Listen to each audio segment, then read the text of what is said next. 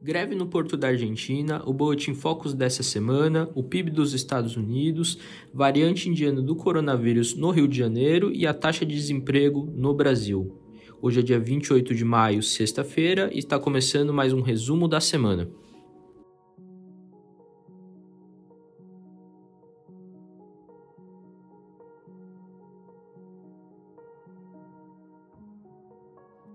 Nessa quarta-feira, uma greve feita pelos trabalhadores da unidade portuária do Porto de Rosário, na Argentina, impediu que diversas embarcações se movimentassem.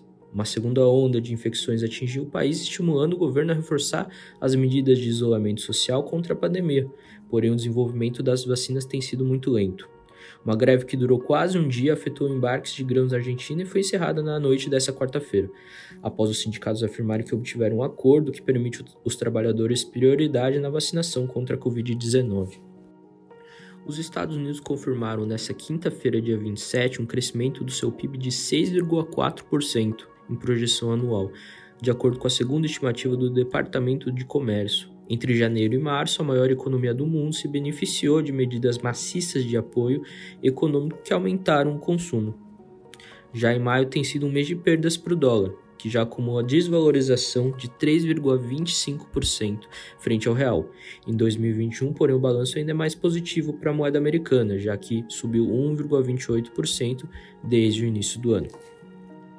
Vamos falar de mercado brasileiro agora? O Boletim Focus dessa semana elevou as estimativas do IPCA de 2021 de 5,15% para 5,24%. Já a nova projeção do PIB é de 3,52% contra os 3,25% da semana passada, enquanto a projeção da taxa Selic se manteve em 5,5%. Nessa quarta-feira foi confirmado um caso da variante indiana do coronavírus em um morador de Campos de Goitacazes, no Rio de Janeiro. O morador chegou da Índia no sábado, dia 22, pelo Aeroporto Internacional de Guarulhos, onde realizou um teste RT-PCR que deu positivo. O passageiro foi identificado pela Anvisa e a Secretaria de Saúde de São Paulo já foi alertada. O desemprego no Brasil atingiu a taxa recorde de 14,7% no primeiro trimestre de 2021, em meio aos desafios impostos pela piora da pandemia.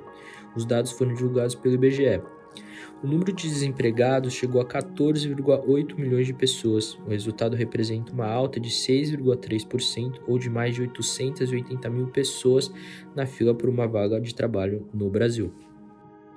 E essas são as principais notícias da semana. Fique sempre conosco, acompanhe a gente em todas as redes sociais e não perca nenhum podcast. Um abraço.